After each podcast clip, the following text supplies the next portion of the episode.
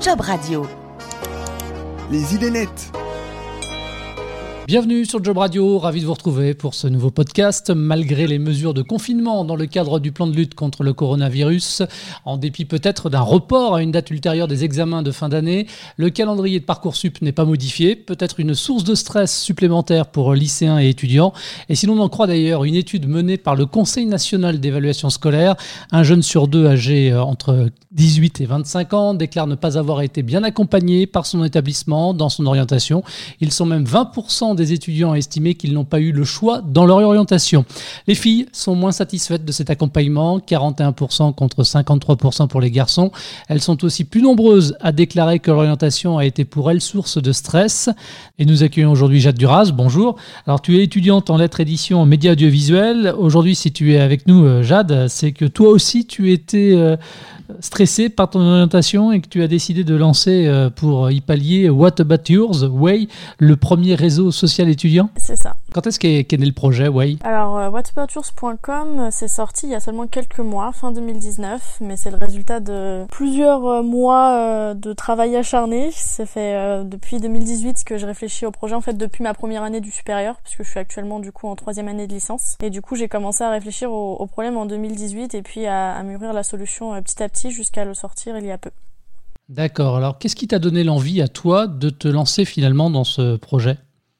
Bah, je pense que comme la majorité des, lycéens, j'ai eu vachement de mal à m'orienter. C'est vrai que j'étais pas forcément accompagnée par mon lycée. Il n'y avait pas forcément d'accompagnement et les, outils qui pouvaient exister à l'époque m'aidaient pas tellement. Ce qui fait que j'ai fait des choix plus ou moins aléatoires. Euh, j'ai postulé à des concours pour des écoles qui n'étaient pas forcément adaptées à, mon profil. Et finalement, j'ai atterri dans, dans un de mes choix APB. C'était encore APB à l'époque. Euh, qui est du coup la, licence de lettres, édition, médias audiovisuels de la Sorbonne. Et en fait, en arrivant en première année, je me suis euh, très vite aperçue que l'idée que je m'étais faite de la filière était super différente de la réalité. À chaque fois que j'arrivais dans un cours, que ce soit en amphi ou en travaux, euh, travaux dirigés, bah, j'étais très déçue en fait. Je me disais, je pensais que la matière serait une chose et finalement c'en était une autre. Et à force d'être un peu déçue euh, de, de, de, la filière et globalement de mes études, bah, je me suis ouvert à d'autres choses, et notamment l'entrepreneuriat, un peu par hasard, par des rencontres, en allant à des événements. Et euh, c'est un milieu qui m'a tout de suite beaucoup parlé. Et donc, bah, de fil en aiguille, j'ai commencé à réfléchir au problème moi qui me travaillait, qui était l'orientation, et à conceptualiser une solution pour répondre à ce problème. Ouais, si je me trompe pas, ça veut dire aussi le chemin. C'est quoi l'idée au bout? C'est de trouver le bon chemin justement vers la, bonne, orientation? Voilà, exactement. C'est un peu le, but final de trouver son chemin, sa voie. Euh, et pour ça, en fait, euh, ce qui nous a semblé manquer, c'est un outil qui va aider les jeunes dans leur réflexion personnelle, avec des éclairages qui vont raconter la vraie vie de ce qui se passe dans un parcours ou dans un métier. Euh, puisque comme je l'ai dit, moi les informations que j'avais eues étaient super théoriques et dans des formats qui me donnaient pas du tout envie de m'informer. Ce qui fait que forcément, bah, on a des informations qui sont un peu, euh, un peu altérées par pas mal de biais et qui sont pas faciles d'accès pour un jeune qui va trouver que c'est une corvée d'aller sur l'UNICEF ou autre, euh, pour en citer qu'un parce que c'est le plus connu. Alors, quel type d'infos, justement, on va pouvoir euh, trouver à l'intérieur et qui va permettre, quelque part, de, vous distinguer de ce qui peut déjà exister, comme, je sais pas, moi, des guides de l'étudiant ou des centres d'information d'orientation? Euh, En fait, il y a deux types d'informations sur Way. Il y a les contenus qu'on va rédiger nous-mêmes, donc la rédac Way, c'est des contenus qui sont journalistiques, assez travaillés, euh, sous des formats d'interview type témoignage, donc on va aller demander à des personnes de raconter leur histoire, raconter leur parcours, leur profil, pour en fait aider ceux qui vont visionner l'interview à se faire une idée de d'une certaine filière et d'un certain profil pour qu'ils puissent s'identifier ou pas. Euh, et ça c'est euh, soit audiovisuel, soit juste audio sous forme de podcast, soit même écrit. Et après, il y a les contenus des utilisateurs qui sont beaucoup moins travaillés, plus spontanés. Euh, c'est-à-dire que n'importe qui peut aller sur Way, s'inscrire et partager sur son quotidien pour donner des informations concrètes sur ce qu'il fait dans la vie de tous les jours. Et ça, après, euh, c'est du ressort de l'utilisateur. Mhm. Alors tu le disais à l'instant, hein, sur le site on trouve de nombreuses euh, interviews, qu'elles soient écrites ou vidéo d'ailleurs. L'idée là aussi c'est de donner la parole à de jeunes professionnels dans leur domaine pour qu'ils nous parlent de leur parcours. Finalement ce sont des jeunes qui parlent aux jeunes, c'est plus concret? Ouais, c'est un peu ça. En fait, euh, l'idée c'est qu'on a aussi des, des, professionnels, des gens euh, qui ont un parcours euh, plus plus abouti, qu'on va interviewer. Par exemple, la dernière fois, on avait interviewé la, la rédactrice en chef de Elle, parce qu'on sait que le journalisme c'est un milieu qui, qui intrigue beaucoup et c'était intéressant d'avoir quelqu'un avec beaucoup d'expérience qui le racontait. Mais c'est vrai que d'une manière générale, on va avoir quand même une majorité de jeunes puisque c'est eux qui sont les, usagers principaux des réseaux sociaux. Et euh, en fait, quelque part, qu'on le veuille ou non, il y a un certain euh, gap générationnel dans la façon de parler entre les, entre les, les différents âges. Et c'est vrai que bah, on apporte souvent plus de crédit quand on a 14 ans à ce que va dire son pote de 14 ans que euh, un professeur ou un parent. Euh, et donc du coup de permettre aux jeunes de s'exprimer entre eux et d'échanger sur leurs différentes orientations, bah, c'est une façon de faire circuler l'information qui est beaucoup plus naturelle pour eux. Alors quelques mots par exemple de ta rencontre avec euh, la youtubeuse et comédienne Nadia Richard, ça s'est passé comment? Ça s'est fait comment? Euh, bah en fait euh, j'avais envie de, de, parler aussi de ces métiers-là qui sont un petit peu euh, mystérieux dans la mesure où c'est des métiers nouveaux qui ont émergé avec l'audiovisuel et avec le numérique. Euh, donc j'avais fait un petit peu une sélection de différents ce qu'on appelle youtubeurs ou créateurs de contenu. Il y a un terme très répandu que personne n'aime qui est influenceur. Et je voulais en parler parce que je sais, je, je me rends compte en étant entrepreneur qu'il y a toujours beaucoup de choses derrière la caméra, derrière le produit fini qu'on voit, derrière leurs vidéos. Et je voulais leur donner la parole, donc j'ai fait une sélection, j'ai envoyé des mails, j'ai envoyé beaucoup de mails et euh, Nadia a fini par me répondre. Euh, on a planifié l'interview et ça s'est extrêmement bien passé. C'est une femme euh, adorable qui est très pétillante et très naturelle. C'est vraiment, elle est fidèle à l'image qu'elle renvoie à travers les vidéos. Et du coup, l'interview a été, euh, elle s'est très bien passée. J'étais, j'étais en adéquation avec les, avec toutes les idées qu'elle véhiculait de surcroît, même si c'est pas toujours le cas des intervenants. Donc c'était, euh, c'était vraiment très agréable. En introduction tout à l'heure, j'ai bien précisé qu'il s'agissait d'un réseau social. Ça fonctionne comme Twitter, LinkedIn ou Instagram? Alors ouais, c'est un peu l'idée. L'idée, c'est que ça reprend les codes euh, des réseaux sociaux habituels pour que les jeunes soient pas dépaysés en fait. Donc en gros, quand on arrive sur Way, on peut s'inscrire pour commencer. On a accès à des contenus en, avant-première en quelque sorte, mais le mieux c'est de s'inscrire. Après, on renseigne un profil, donc on répond à quelques questions posées par un, petit, un petit personnage. Euh, une fois qu'on est sur son profil, on peut renseigner des sujets ou des différents ce qu'on appelle des tags en fait, et ça, ça se retrouvera dans, dans le fil d'actualité qu'on aura. On peut aussi suivre des personnes qu'on connaît ou qu'on connaît pas parce qu'elles ont des parcours qui nous intéressent. Et après, du coup, à travers le fil d'actualité qui aura été créé en fonction de ce qu'on aura répondu, euh, eh bien, on pourra s'informer sur les différents parcours qui existent. On peut soi-même partager, parce que c'est quand même le but d'un réseau social, avec des formats qui sont assez variés. On peut partager juste des photos, des vidéos, des textes plus ou moins longs. Euh, on peut interagir autrement aussi en laissant des commentaires sur les posts des autres, en likant ou en réagissant. Il y a différentes réactions possibles. Et puis on a des notifications comme sur n'importe quel réseau et également une fonctionnalité recherche pour euh, avoir cette, un peu cet aspect peut-être plus orientation. C'est un réseau sur lequel ça fait vraiment sens de pouvoir faire des recherches puisque justement par exemple si on n'aime que les mathématiques dans la vie, ben, on va taper mathématiques et on a accès à tous les contenus qui sont référencés sous ce, ce sujet-là. Et il y en a beaucoup sur ce sujet-là Les maths? Eh bah pas spécialement parce que c'est vrai que ça fait partie aussi de nos de nos volontés, c'est de médiatiser les toutes les formations et celles qui sont par principe pas forcément médiatisées. Par exemple, on, est en train de travailler sur des formats pour les bacs pro parce que c'est vrai que c'est souvent mal perçu. Et euh, ça, ça, me tient à cœur personnellement de, de, déconstruire la hiérarchie des filières qu'il peut avoir. J'ai fait un bac L et euh, je, je, fais partie quand même des, des privilégiés dans la mesure où c'est un bac général, donc c'est le moins bien perçu des bacs généraux, mais ça va encore. Euh, et pourtant, j'ai quand même assez souffert de cette hiérarchie dans mon lycée où il y avait vraiment il vraiment les S c'est les meilleurs, les ES ça passe, les L ils sont en Sarwell en train de fumer des joints alors que c'est pas vrai. Et je trouve ça dommage en fait, je trouve ça dommage et dommageable et c'est pour toutes les filières, je pense qu'il faut vraiment choisir en fonction de son profil et pas en fonction des idées préconçues qu'on a sur les filières. Donc en l'occurrence, on a essayé de balayer assez large. Mathématiques doit y avoir quelques contenus et il y en a aussi quelques-uns pour littérature, pour théâtre, pour musique.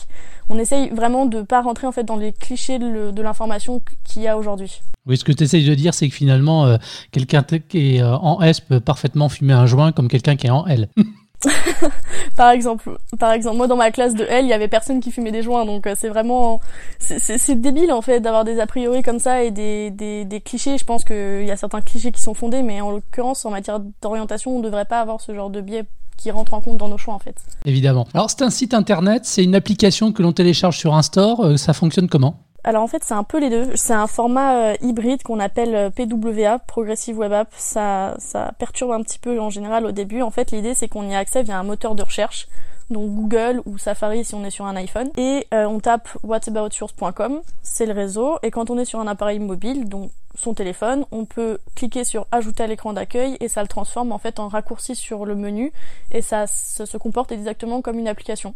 Sauf qu'on n'a pas à le télécharger via un store classique du coup et qu'on n'a pas toutes les contraintes qui y sont liées en fait. Il n'y a pas d'engagement de téléchargement ou autre et nous on a la main mise sur tout ce qui se passe. Ok. Quels sont les premiers retours que tu as pu euh, mesurer depuis le lancement? Bah à l'heure actuelle on a un peu plus de 200 utilisateurs qui sont actifs et un taux de rebond qui est vraiment très bas donc c'est très encourageant surtout qu'on a lancé ça euh, il y a peu de temps et puis que c'était avec mes économies et les moyens du bord. Mais c'est clairement, euh, c'est clairement que le début. On ambitionne d'aller beaucoup plus loin et euh, de voir des bons retours, de voir beaucoup de professionnels ou de jeunes me dire que c'est une super initiative et que euh, et que qu'il y en avait besoin et que ça ira certainement loin, c'est hyper motivant. Alors quel est le modèle économique aujourd'hui de Way? En fait, on a développé une expertise pour répondre à ce besoin de l'orientation et notre réponse c'est Way, mais pas seulement en fait, parce que pour mettre en place Way, on a vraiment étudié la problématique qu'est-ce qui coinçait, qu'est-ce qui faisait qu'on se qu'on s'orientait mal, qu'on se réorientait, qu'on était malheureux dans nos choix.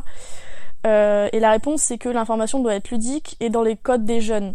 Et nous, les codes des jeunes, c'est donc un réseau social. Mais au-delà, euh, il y a toute une façon de communiquer, de s'informer, de parler, euh, qui est vachement différente du coup pour les gens de ma génération ou pour celles des gens de 30 ans, de 40 ans, etc. Et du coup, on a développé une expertise par rapport à ça, par rapport à l'information qui circule bien pour un jeune, et cette expertise-là, on la propose à des écoles, principalement des lycées, voire des marques qui recrutent pour leur proposer nos services, donc que ce soit pour créer du contenu ou pour les aider à mieux toucher leur cible quand c'est des jeunes.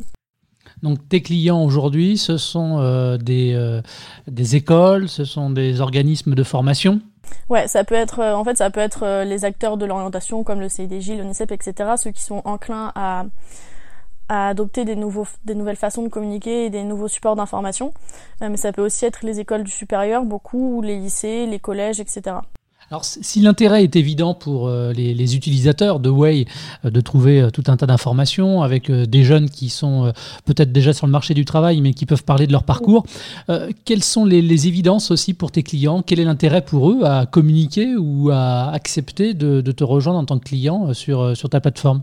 En fait, aujourd'hui, on s'est aperçu en discutant avec du coup différentes écoles notamment euh, qui a un vrai problème pour eux euh, dans la communication. C'est-à-dire que en matière d'orientation, ils mettent en place pas mal de choses, mais ils comprennent pas toujours pourquoi la cible et le, le, le support utilisé est pas forcément optimal en fait. Pourquoi ça touche pas toujours la cible euh, Pourquoi ils ont pas les, les retours qu'ils veulent En fait, ils sont un peu dépassés par la problématique.